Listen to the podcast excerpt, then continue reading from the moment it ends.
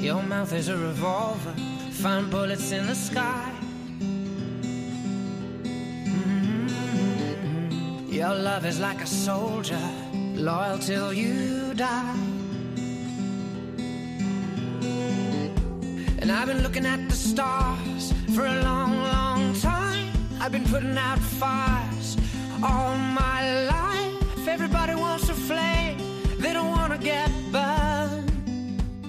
Comienza Mirada de Apóstol, un programa dirigido por el padre Miguel Segura.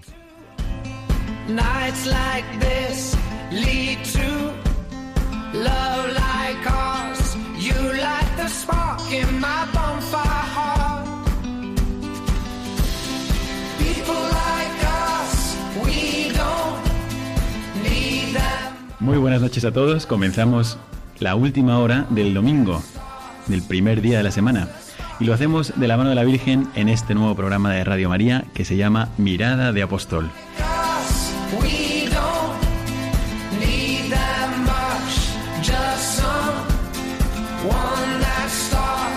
Les acompañaremos cada 15 días y les saluda el Padre Miguel Segura.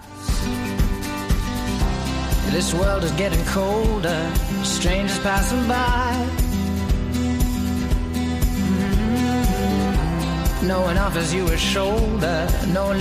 Asistir al nacimiento de un nuevo programa, pues es casi como asistir al nacimiento de un bebé, una analogía, ya que es la persona que siempre será, pero a partir de aquí empieza su desarrollo, su crecimiento, su interacción también con los que le rodean, y normalmente en un nacimiento no hay un solo médico, sino que hay todo un equipo.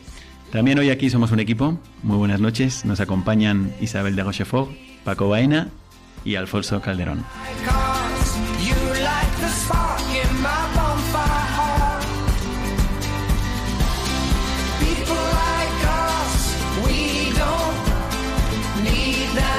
Muy buenas noches y bienvenidos al programa Mirada de Apóstol. Bueno, nosotros estamos emocionados de este nacimiento, pero también asistís vosotros y por eso le pedimos a Isabel que nos recuerde cómo podéis participar también vosotros en este momento. Bueno, para este primer programa eh, esperamos vuestras reacciones en el Twitter, arroba mirada de apóstol, o en el correo electrónico mirada de apóstol arroba. Mirada de apóstol arroba. Muy bien, pues esperamos vuestras reacciones a este programa. Si os sentís con fuerzas después de todo un domingo o tenéis interés también en compartir con nosotros vuestras reflexiones y vuestras aportaciones. ¿Qué es lo que buscamos y qué es lo que queremos en este programa? Pues ante todo queremos aclarar la mirada antes de comenzar la semana. Y queremos tener la misma mirada del Señor. La mirada de cada cristiano debe ser la de un apóstol, y nos encantaría que este programa pudiera servir a alguno de vosotros, o a lo mejor a alguien de vuestra familia quizás, con lo que escuchéis aquí, para refrescar esa mirada. Que mm, a medida que van pasando los días de la semana, nuestros ojos se fijen no solamente en nosotros mismos, que a eso tendemos todos, sino que se fijen donde se fijarían los del Señor. Que nuestra mirada sea cada vez más como la del Señor, que eso es lo que define a un apóstol. Queremos ver con vosotros algunos aspectos de nuestra vocación apostólica que todo cristiano tiene. Es decir, el, cristiano, cuando recibe el bautismo, recibe como dos impulsos. Uno está claro, es a la santidad, pero también recibe un impulso tan fuerte como el de la santidad al apostolado. Entonces son estos dos impulsos que recibimos cuando somos bautizados. Y por eso la vocación de este programa es de esperanza. Buscamos dar no solamente ideas, sino también reflexiones concretas que nos lleven a todos a mirar más lejos, más allá del calendario, iluminar nuestro calendario con esa luz que es tan apacible, que nos viene de Dios y que en lugar de ver nuestros días llenos de agobios o de dificultades o de retos humanos, pues también veamos oportunidades, oportunidades para vivir mejor esta vocación a la que Dios nos llama y para dar a conocer el amor de Dios. Es Dios el que sabe levantar nuestra mirada porque Él es el primero que con su confianza y con su amor nos hace ver todo aquello de lo que somos capaces. Así que, ¿cómo vamos a hacer esto? Perdonad esta introducción tan larga, pero es nuestro primer programa. ¿Cómo lo vamos a hacer? Pues vamos a tener tres momentos en este programa, tres miradas. Una mirada que será una mirada al magisterio. El magisterio siempre nos ilumina y siempre nos estimula. Otra mirada que es una mirada al presente, cómo están viviendo algunos laicos su vocación de apóstol. Y otra mirada al futuro, qué es lo que viene por delante, no, nos ahoguemos en el presente, no nos quedemos solamente en el hoy, sino que miremos con esperanza al futuro. Así que hoy vamos a hacerlo de esta manera. Hoy tendremos con nosotros una, una reflexión muy interesante del arzobispo de Sevilla, Monseñor Juan José Asenjo, que escribió en junio del año pasado. Y después, sobre esa reflexión, también tendremos los comentarios de quienes nos acompañan aquí, Isabel, de Paco, de Alfonso, y mía personal. Y después veremos qué es lo que vamos a hacer durante esta quincena hasta el próximo programa. Cuáles son las propuestas que nos vienen, que Dios nos inspira, que nos tocan el corazón y que queremos compartir con vosotros. Y hoy, que es nuestro primer día con vosotros, vamos a ver algunos laicos que viven esta vocación de apóstol precisamente aquí, en esta casa, en Radio María. Muchas veces hay personas detrás de los programas de los que nadie habla y no sabemos quiénes son, algunas veces sí, pero la mayoría de las veces no. Y hoy en cambio son los protagonistas de nuestro programa. Isabel de Rochefort, Paco Baena, que están aquí y que han hecho posible la realización de este programa, pero con ellos también todos los voluntarios de Radio María van a ser los laicos que van a compartir con nosotros sus experiencias y sus reflexiones. Y así hoy comenzamos Mirada de Apóstol.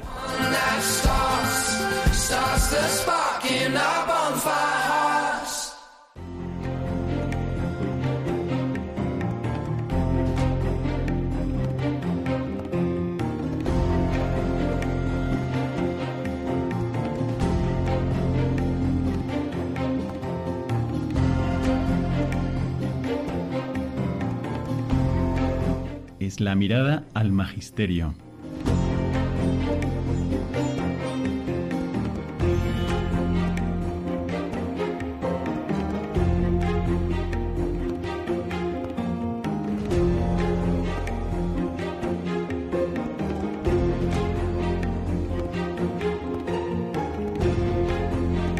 Nos encontramos ahora en la segunda parte de nuestro programa, es la mirada al magisterio.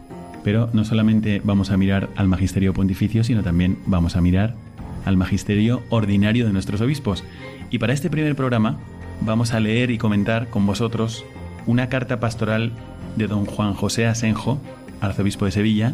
Le voy a pedir, por favor, a Isabel y Alfonso que nos hagan el favor de leérnosla, es los párrafos fundamentales que después vamos a comentar porque son muy iluminadores y nos pueden ayudar mucho para toda la línea del programa y para estos 15 días que vienen. A lo largo del siglo XX y sobre todo a partir del Concilio Vaticano II, los laicos han ido tomando conciencia del papel que les corresponde en la vida de la Iglesia. Poco a poco ha ido creciendo el número de laicos que se sienten Iglesia, que se sienten llamados a la santidad y al apostolado, y que saben que su tarea específica es la ordenación de las estructuras temporales según el corazón de Dios. Muchos han sentido la necesidad de una mayor formación bíblica y teológica, y tratan de vivir la espiritualidad propia de los laicos, integrando acción y contemplación. No pocos están vinculados a las parroquias y colaboran en diversos ministerios.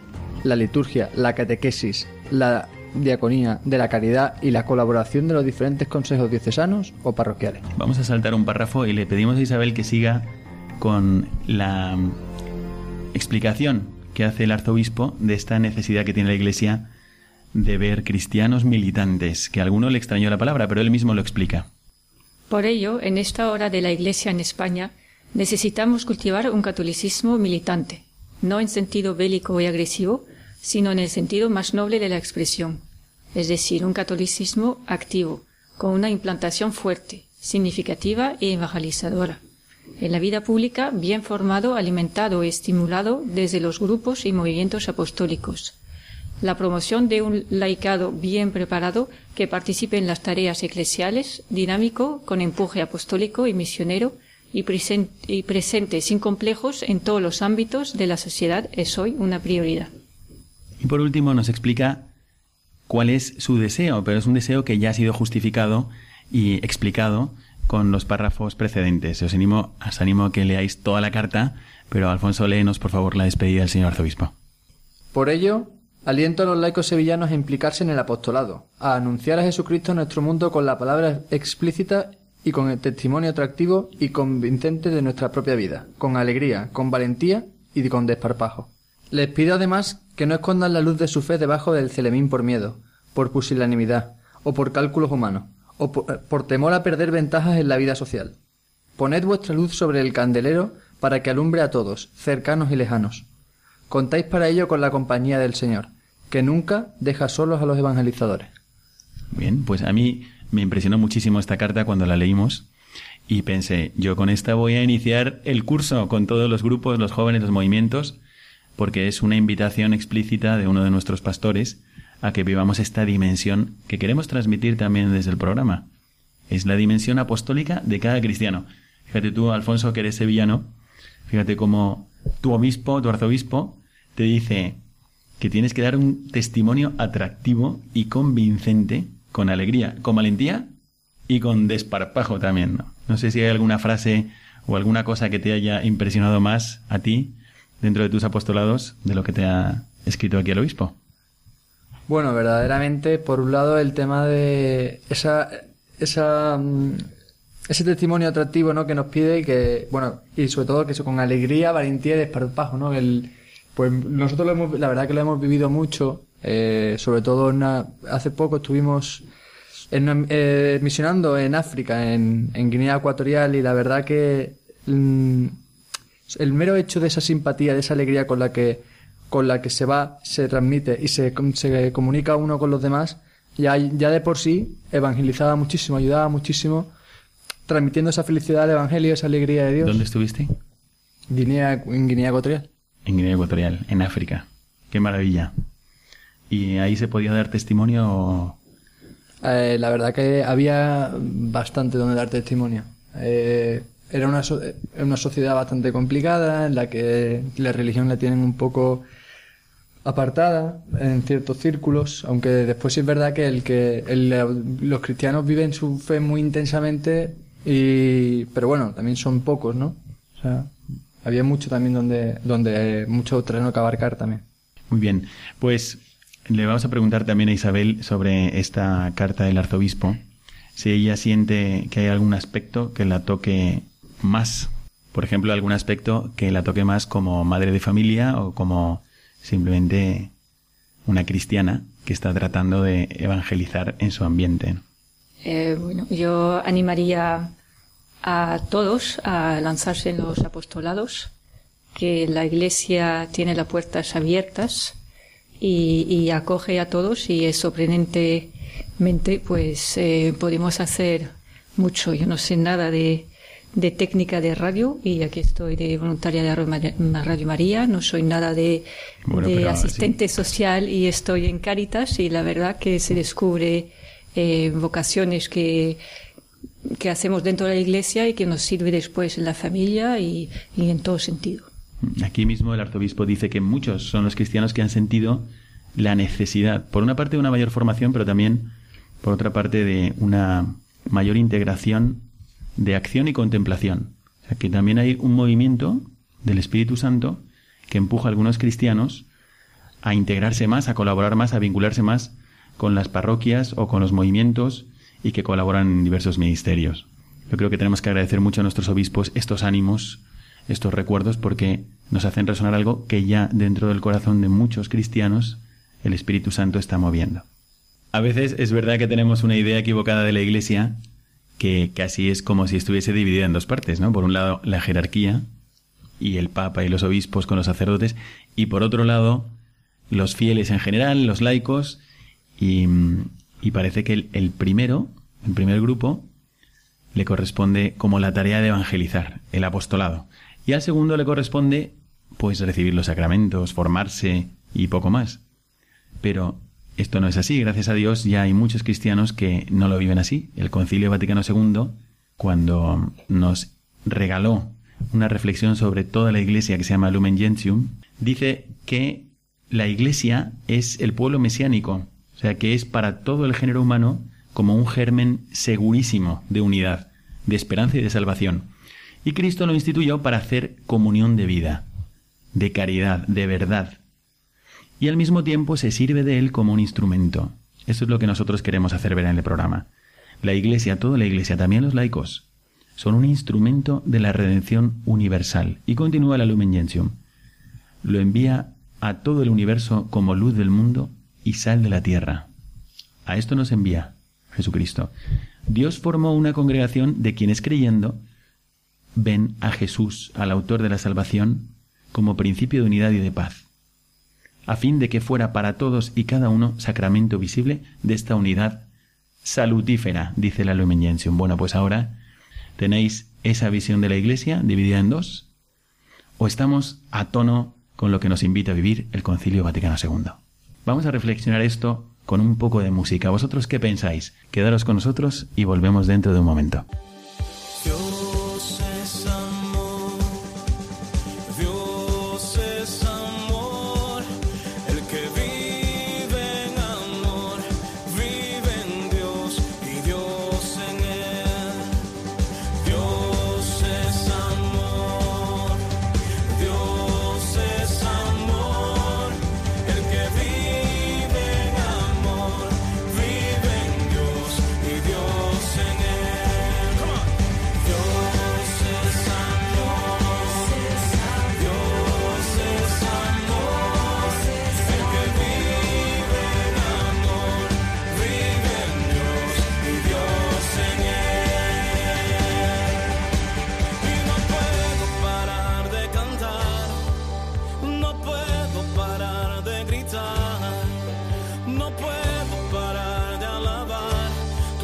Senhor.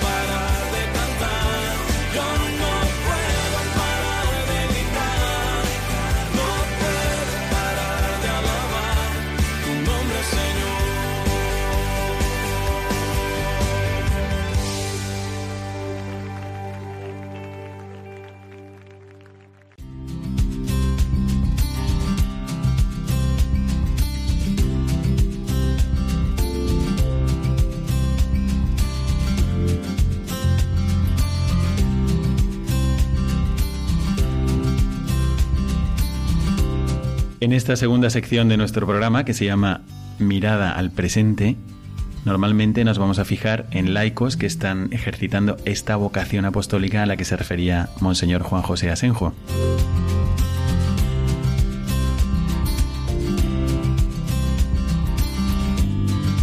Y hemos pensado que para este primer programa podríamos dirigir nuestra mirada a los laicos que colaboran con este apostolado tan bueno y y tan querido por todos nosotros que es Radio María.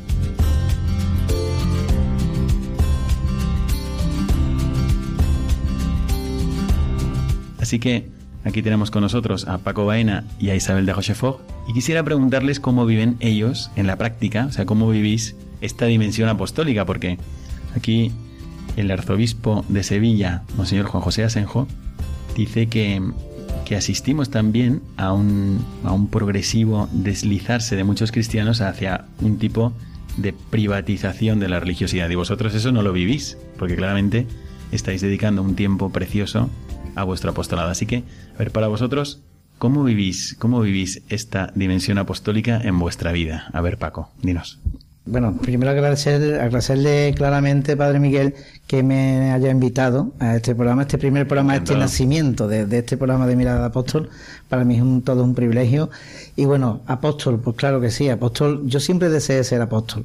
Y yo tenía claro que apóstol tenía que ser evangelizador, tenía que predicar al mundo las buenas nuevas y no solamente en lo que se refiere al clero, sino al laico también, ¿no? Yo eso siempre lo tenía muy claro. Y es una de las cosas que yo siempre le he pedido al Señor en esta vida.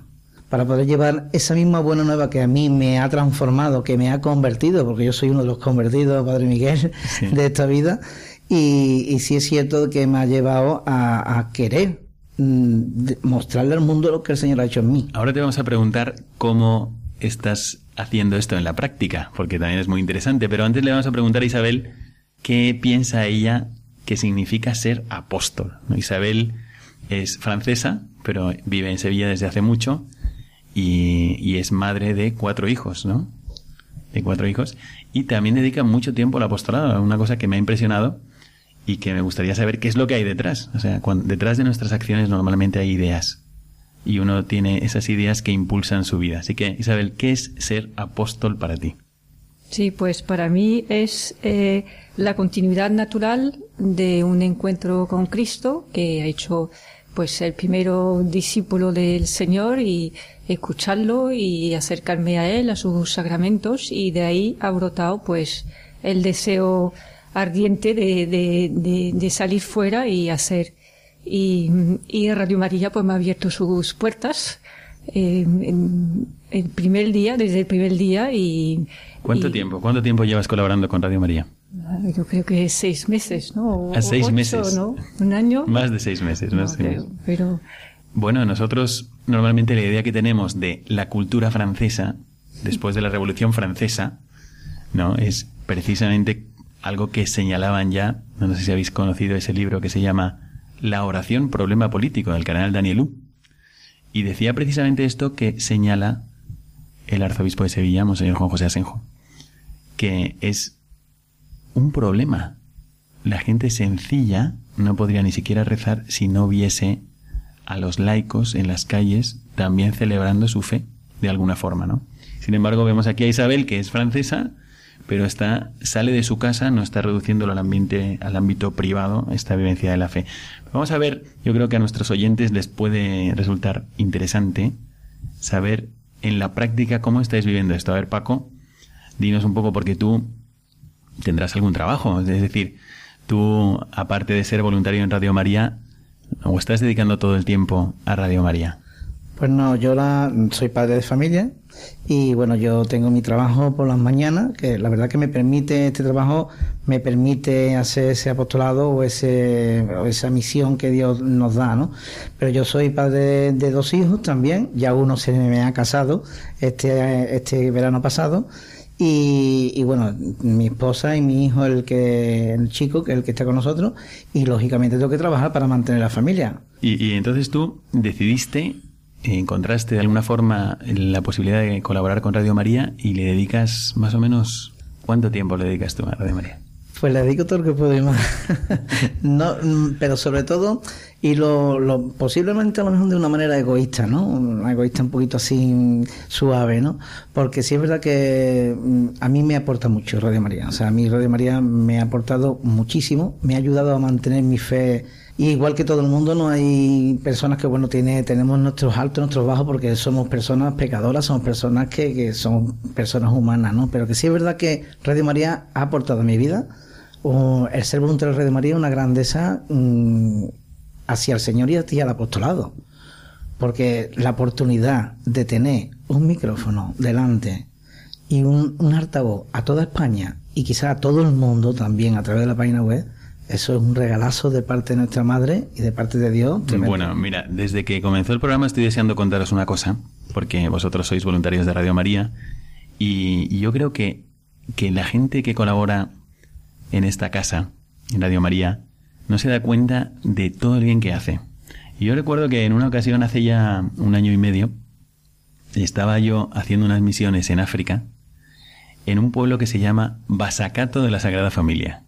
Es un sitio donde hay un sacerdote, pero que tiene que llevar adelante otros 30 pueblos.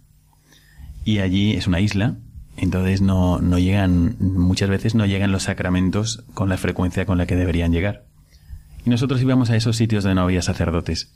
Y un día, entrando en una plantación de piñas, donde había, al final, había una casa de madera, nos acercamos y empezamos a escuchar canto gregoriano. Y dije, ¿esto qué es? Entonces, había conmigo un chico de Castellón, Pablo, que, que me dijo, vamos a acercarnos a ver qué pasa aquí. y al acercarnos resulta que estaba escuchando Radio María. Una persona anciana que no podía salir de su casa, que podía trabajar un poquito, pero antes de que llegara el sacerdote, en esa casa ya había llegado Radio María. Así que no solamente aquí porque estamos ahora emitiendo desde esta casa, sino también todas las personas que trabajan en los medios de comunicación. A mí me parece que se cumple ese dicho de José Luis Martín Descalzo, que esto, cuando tú trabajas en medios de comunicación, es como cuando tú sueltas un pájaro, que tú sabes dónde lo sueltas, pero no sabes dónde va a anidar. Y a mí me consta que Radio María, en concreto en Guinea Ecuatorial, Radio María se escucha muchísimo. O sea, tú te subes a un taxi y están escuchando. Yo veo que la mitad de los taxis que subí, que es el medio de transporte normal, es muy muy barato y funciona como un autobús, pero en la mitad de los taxis estaba escuchando Radio María o te comentaban programas de Radio María. Así que yo os felicito por el tiempo que estáis dedicando. Y, y en cuanto a vuestra vida cristiana, sé que no se acaba aquí, no se acaba solamente en los medios de comunicación, obviamente lo tenéis. Así que contadme un poco más porque puede ser de inspiración para quien nos esté escuchando después de que ha terminado el domingo, que se está metiendo uno en la cama a estas horas y va a empezar la semana y a lo mejor hay algo en vuestra forma de vivir la dimensión apostólica de vuestra fe que puede inspirar a otros. Por, mm, por ejemplo, Isabel, cuéntanos un poco tú, además de Radio María y de tratar de vivir personalmente tu fe, como has dicho, como un testimonio, ¿qué más ¿Qué otros ámbitos encuentras tú para vivir tu vocación apostólica? ¿Hay algún otro? Sí, hay, hay otro, como dice en la carta, como pide el arzobispo, pues también eh, la presencia en las parroquias. Entonces, pues yo vivo en una zona que hay una nueva parroquia que está abriendo y entonces, pues... Eh, San Juan Pablo II. Eso es. Entonces el, el, padre Adrián, que es el párroco de ahí, pues ha ido pescando a ver quién cogía y alguien que pescaba para ayudarle con los con las distintas eh, los distintos apostolados que Paco Bain ha hecho lo de de la salud iba a visitar los enfermos con él y yo estoy en el en Caritas como voluntaria para acoger a las familias y y y, y es una gran lección de, de, de humildad y de, de cercanía a, nuestros vecinos. Al final son los que viven al lado nuestra y, y, se aprende mucho. Pero, por ejemplo, tú cuando vas a, servir a Caritas, porque bueno, esto es una realidad que en medio de la crisis que hemos vivido tan tremenda, yo creo que el mejor servicio que se podía hacer a alguien aquí en España era ayudar a Caritas, porque era una eficacia impresionante en comparación también con otras instituciones que nunca hay que comparar, pero esta, es esta era la realidad y yo veía personas que ayudaban también a iniciativas como por ejemplo a los comedores sociales, tantos que tiene la iglesia, etcétera. Pero ahora mismo, en, en este ambiente, tú como madre de familia, en Caritas, ¿qué es lo que puedes hacer? ¿Qué es lo que se espera de ti? Pues lo que se vive uno es el, el, el poder, en el buen sentido de la iglesia, que tiene recursos, que ayuda activamente y prácticamente y de inmediato sin preguntar mucho, con lo cual es un gesto muy bonito. Yo creo que no se encuentra en ninguna institución de esta manera, con la generosidad, la confianza y la acogida real de los más necesitados. También es un eh, lazo importante con los felingreses, que son los al final que participan y que eh, donan su dinero para ayudar a, a, sus, a sus vecinos, como he dicho, y y, nosotros pues somos los intermedios, ¿no? Los que actúan entre los que dan y los que reciben. Y pues esto yo creo que es una característica del cristiano. Nosotros lo vimos también muchas veces en países de misión. Y Paco, tú ya llevas bastante tiempo y con un gran entusiasmo colaborando aquí en Radio María y me imagino que durante todas tus experiencias habrás visto casos, testimonios, ejemplos de personas que están viviendo su dimensión apostólica, o sea, que no están con los brazos cruzados, sino que están em, entregados también a la misión de, compartir con los demás el amor de Dios. ¿Hay algún caso que te haya impactado, eh, que te haya tocado más especialmente que quieras comentar con nosotros? Pues sí, la verdad, mira, eh, concretamente en Testimonios de Fe, que es uno de los programas que, llevo, eh, una, señora que también pertenece a la Orden Franciscana Seglar había pasado también por una enfermedad, un cáncer también de, de mama. En fin, esta señora pues había tenido un proceso un poco lastimoso en cuanto a su vida privada, ¿no? Pero ella se encontró en Caritas de una parroquia de Sevilla y había un proyecto que se llama Levántate y anda y ese proyecto trata de ir en busca de las personas que están eh, sin techo en la calle. Le lleva, en invierno por ejemplo, le lleva su cardito de puchero calentito, le lleva su mantita, pero no es esa el objetivo. El objetivo es acercarse, tener un acercamiento a ellos, para que ellos tengan una intimidad también con ellos, le cuenten lo que hay y lo lleven a la acogida los jueves que se hace en esta parroquia eh, y entonces pues tratar de intentar de ayudarlo, ¿no? De que se integren bien mediante un trabajo, bien mediante que no duermen en la calle, que vayan a un albergue, que vayan, en fin, intentar solucionar el tema de papel, en fin, es cuestión de ayudarle, no solamente darle de comer esa noche, sino ayudarlo en su vida, ¿no? A integrarse en la sociedad. Y eso realmente fue, a mí me, impactó porque salen de noche y van de lunes a domingo y bueno, tienen, yo he tenido el placer de salir una vez con ellos y eso, eso es demasiado, o sea, lo digo así en versión sevillana, esto es demasiado porque la verdad que ayuda a muchísimas personas. Ha habido personas que han salido de la calle, precisamente gracias a este grupo de voluntarios de Caritas, diocesana de Sevilla y la verdad que es impresionante. Eso entre otras muchísimas más cosas que hay por ahí, o sea, hay muchísimas, muchísimos voluntarios y gente eh, muy capaces, el Señor capacita muchísimo a, los, a los que él ve conveniente. Y la verdad que hay personas que tú dices, bueno, pero esta mujer por ejemplo, un caso de Guadalupe, que ahora tengo que mencionar, Lupe está en este, en este proyecto Levántate y Anda y esa mujer tiene ya setenta y tantos años. Y esa mujer coge su cochecito pequeñito y se va en busca de la gente y se va en busca de ayudar a la gente y le busca eh, hospedaje en una pensión y le da su mantita, le da su ropita, le da su cosita. Y esa mujer tiene setenta y tantos años y sigue saliendo a la calle de noche. Esto es, esto me recuerda muchísimo que para nosotros uno de los mm, momentos más esperados de la semana es nuestra comida dominical. En mi comunidad yo soy religioso. Mi superior va todos los sábados, todos los sábados que puede, va a la cárcel. Y allí encuentra mujeres así como las que tú estás describiendo ahora mismo, que dedican su tiempo a la pastoral penitenciaria. Y siempre viene con historias edificantes, que, que vamos, que, que te levantan el ánimo y te estimulan por emulación. No es que sea una obligación, sino que es por emulación. Pues muy bien.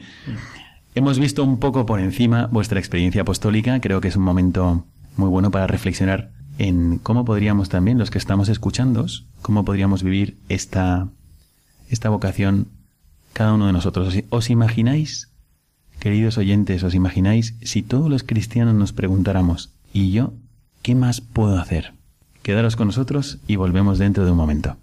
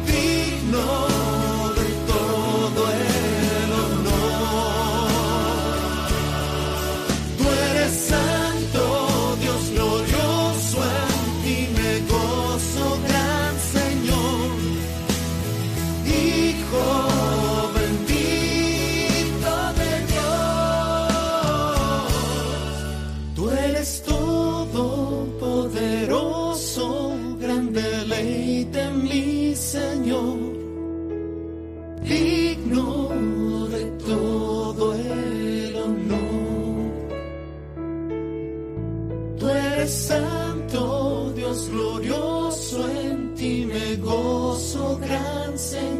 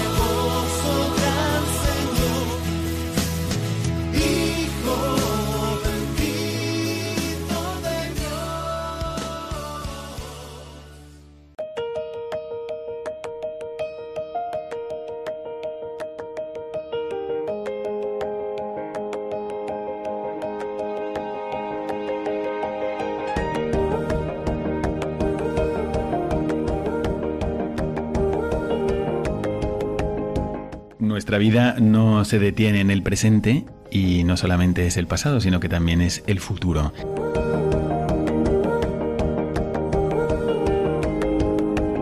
Y para un apóstol es muy importante mirar hacia adelante para poner todo en manos del Señor.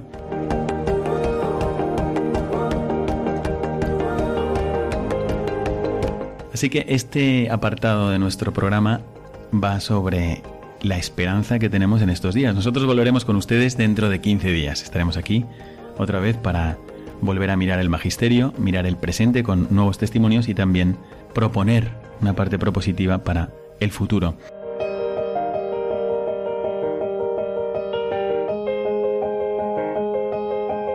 Vamos a ver estos 15 días. En estos 15 días, ¿qué es lo que nos ofrece tanto el calendario, sea civil o litúrgico pastoral, para que nosotros caldeemos nuestro corazón de apóstol?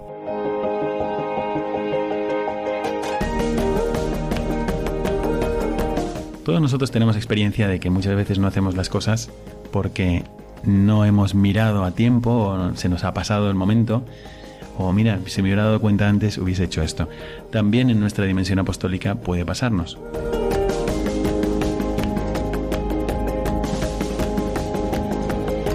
Así que voy a aprovechar que está aquí con nosotros Paco Baena e Isabel de Rochefort para hablar con ellos un poco sobre los días que nos vienen encima. Estos 15 días son días, mm, creo yo, muy interesantes porque antes de que volvamos con ustedes vamos a tener algunas fiestas litúrgicas importantes, como por ejemplo la dedicación de la Basílica de San Juan de Letrán. Es una fiesta que yo recuerdo de niño y yo decía, ¿por qué estamos celebrando esto? Mm, ¿Por qué se está celebrando que en un momento alguien dedicó esta basílica? Y después ya viviendo en Roma me di cuenta de que esta es la catedral del mundo, digamos, y es, es un momento donde todos los cristianos nos unimos con el Papa y le manifestamos también con nuestra oración nuestra cercanía.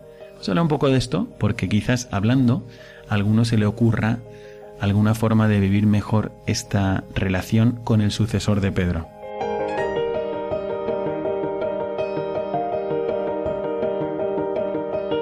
Vamos a ver, Isabel, tú tienes en tu casa cuatro hijos, también sé que participas en otros programas también de Radio María donde se habla de la oración y donde se ora. Así que, ¿cómo, cómo ves tú esta dimensión? ¿Qué es lo que vives tú en tu vida en particular? Si quieres compartirlo con nosotros, de tu cercanía y adhesión al romano pontífice.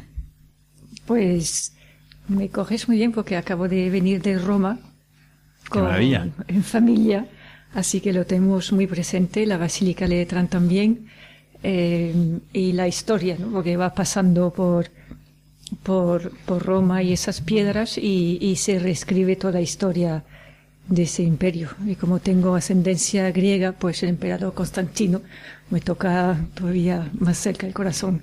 Con lo cual, pues lo tenemos eh, muy cerca, en familia también. Volvimos pues con lo típico estampita del del Papa, que lo vimos eh, de cerca, que estuvimos eh, rezando con él el rosario, eh, la vigilia del sábado, la misa del domingo, con lo cual eh, pues eh, lo tuvimos muy cerca y es una experiencia muy bonita. Esto podría ser, por ejemplo, una, una posible iniciativa. ¿Qué podríamos hacer nosotros para fomentar la, la oración por el Papa?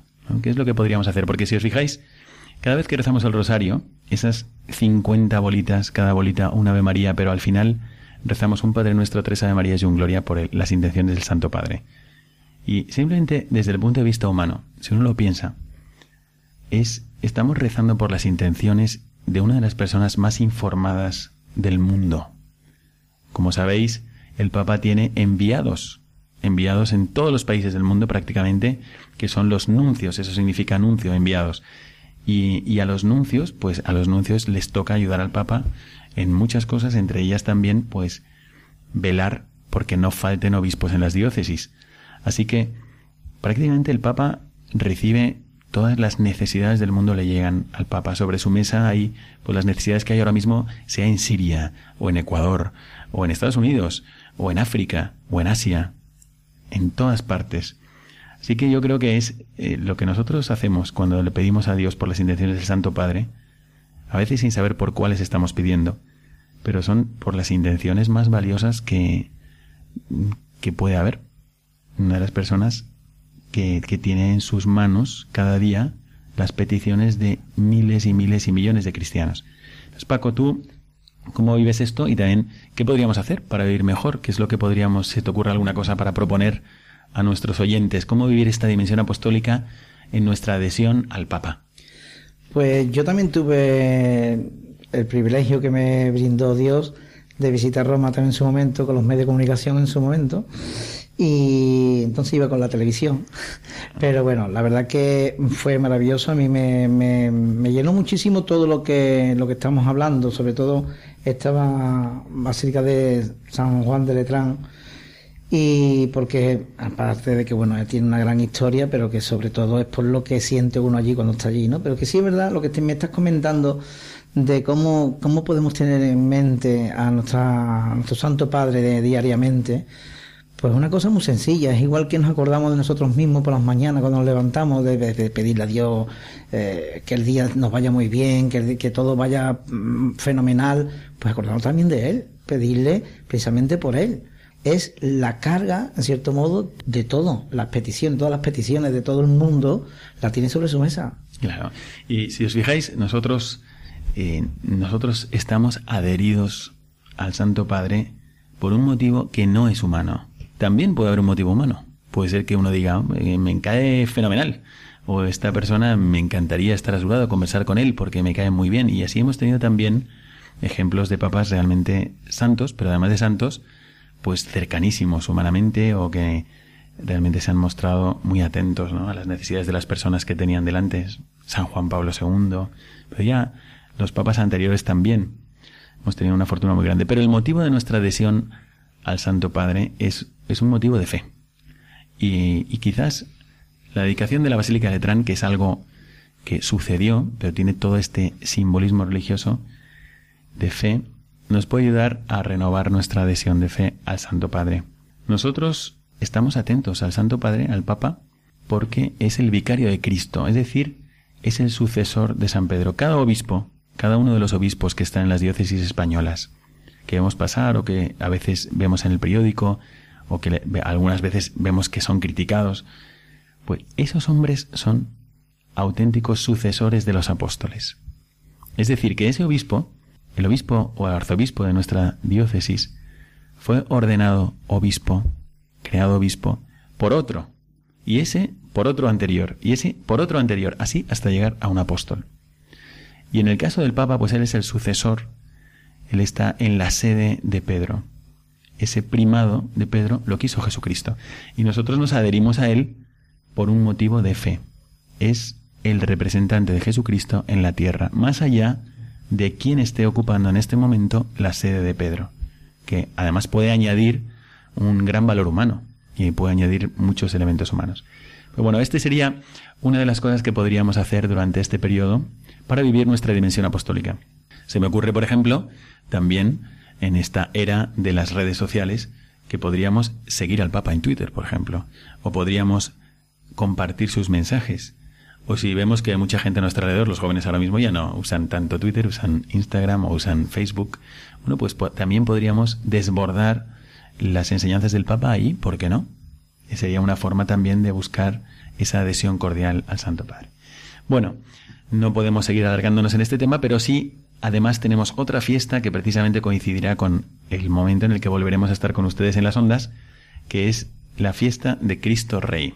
Esta fiesta, que es como una, una caja de resonancia para que llegue a todo el mundo la espiritualidad del Sagrado Corazón.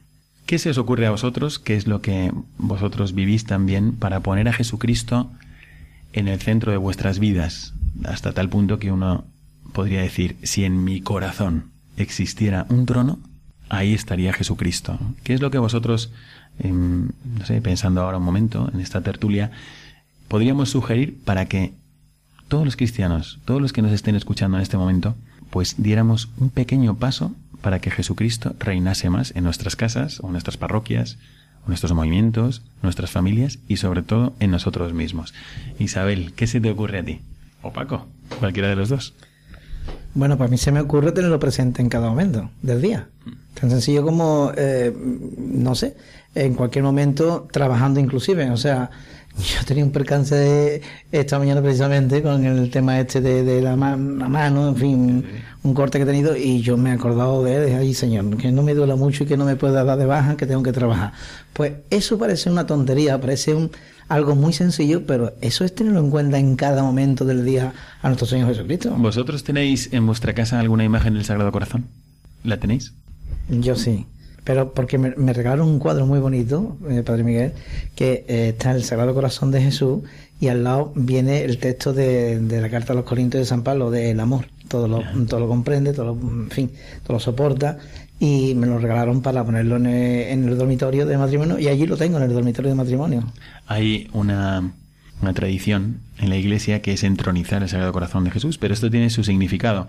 Cuando uno se va acercando a la fiesta de Cristo Rey, pues es algo también que podría hacer o, simplemente vivirlo, si no tiene la oportunidad de hacerlo físicamente, pues vivirlo en familia. Y el sentido que tiene es que tú pones en un lugar relevante una imagen del Sagrado Corazón, que puede ser un cuadro, puede ser una imagen que has comprado por ahí o puede ser una figura también. En fin, algo que te inspire devoción y con toda tu familia haces una oración para que lo que fluye entre todos vosotros en vuestra casa sea el mejor amor posible. O sea, el reinado de Cristo es el mejor amor posible, donde todos nos comprendamos, nos perdonemos, eh, amemos sin límites. Y eso es lo que vamos a celebrar en la fiesta del Sagrado Corazón. Así que, a ver qué se os ocurre para fomentar esta devoción ya milenaria en la Iglesia. Tenemos un tiempo estupendo. Son días que son todos oportunidades para hacerlo.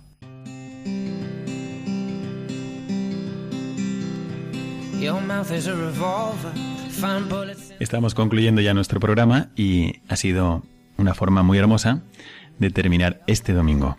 Hemos visto con todos vosotros una carta, una carta pastoral del arzobispo de Sevilla, que es muy iluminadora y que os aconsejo a todos los que estáis implicados de alguna manera en vuestras parroquias, equipos, movimientos, en cualquier obra de apostolado, que, que la leáis, porque es una carta que inspira y que justifica también qué es lo que tiene que hacer un cristiano en el mundo. Hay, que, hay una dimensión de nuestra fe que es también social, porque hay una dimensión de nuestra naturaleza que es social y hay quien está esperando nuestro testimonio. Así que muchísimo ánimo. Me parece que tiene reflexiones muy interesantes, tiene expresiones también muy luminosas como hemos podido conversar aquí y, tratar entre Isabel de Rochefort, con Paco Baena y con Alfonso Calderón y un servidor, Padre Miguel Segura, que les habla. Son a veces necesitamos animarnos y necesitamos también explicar a los demás por qué no nos quedamos en las sacristías o no nos quedamos solamente dentro de nuestras casas viviendo la fe. Es algo que también nuestro arzobispo aquí en Sevilla ha explicado muy bien en esta carta. Luego hemos podido también compartir las experiencias de Isabel de Rochefort y de Paco Baena con sus vidas cristianas que también tienen esta dimensión apostólica. Y por ser el primer programa me ha parecido muy justo que lo hagamos con las personas que colaboran como voluntarias en Radio María. Es un trabajo escondido. Muchas veces no sabéis quiénes están detrás de los micrófonos o de los ordenadores o contestando el teléfono. Y como ellos, también hay muchos otros que colaboran en esta radio a los que quisiera agradecer desde este primer programa. Muchísimas gracias por vuestra implicación y por vuestro testimonio de cristianos apóstoles en los medios de comunicación. Y luego hemos hecho una mirada hacia el futuro, muy necesaria. ¿Es Dios el que nos llena de esperanza? y nos hace ver los días, nuestro porvenir, con entusiasmo. Entusiasmo en griego significa enceos, es el que lleva a Dios dentro. Entonces, esto es lo propio del apóstol, llevar a Dios dentro. Y hemos visto qué es lo que va a pasar de aquí a 15 días hasta nuestro próximo programa. Pues tenemos la ocasión de activarnos apostólicamente para fomentar la adhesión al Santo Padre a propósito de la fiesta litúrgica de dedicación de la Basílica de San Juan de Letrán, también de la dedicación de las basílicas de San Pedro y San Pablo. Y, por último, la fiesta de Cristo Rey. Ahí tendremos que ver qué es lo que podemos hacer para vivir nuestra fe como apóstoles y lograr que Jesucristo sea más amado, más conocido y que sobre todo reine en nuestros corazones. Vamos a pedirle a Isabel que nos recuerde dónde podéis colaborar con nosotros y participar en nuestro programa en Twitter, eh, por teléfono o en correo electrónico. Bueno, podéis escribir en Twitter arroba mirada del arroba mirada de o en el correo electrónico mirada de apostol arroba radiomaria.es mirada de apostol arroba radiomaria.es Nosotros os recordamos que la próxima semana podréis escuchar el programa del padre Julián Lózano Rompiendo Moldes y nosotros volveremos dentro de 15 días con una nueva mirada de apóstol llena de esperanza y de entusiasmo. Que Dios llene de frutos para la vida eterna vuestros corazones cristianos y vuestros corazones de apóstol. Que Dios os bendiga y os mando también mi bendición sacerdotal.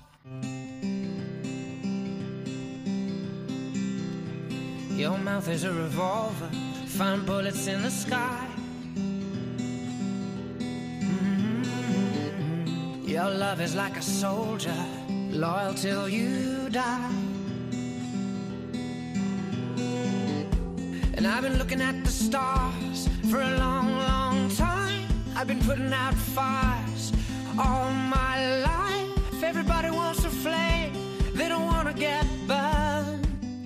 Acaban de escuchar el programa Mirada de Apóstol, dirigido por el padre Miguel Segura.